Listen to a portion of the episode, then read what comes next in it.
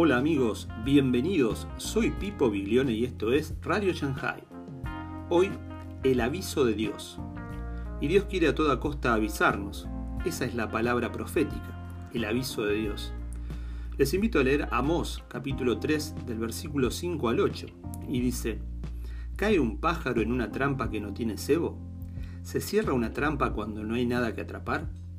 Cuando el cuerno de carnero toca la alarma, ¿no debería el pueblo estar alarmado? ¿Llega el desastre a una ciudad sin que el Señor lo haya planeado?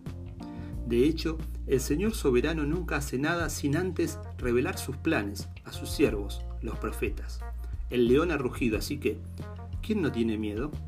El Señor soberano ha hablado, así que, ¿quién puede negarse a proclamar su mensaje? Vemos que no hay efecto sin causa. Dios es la causa de todo.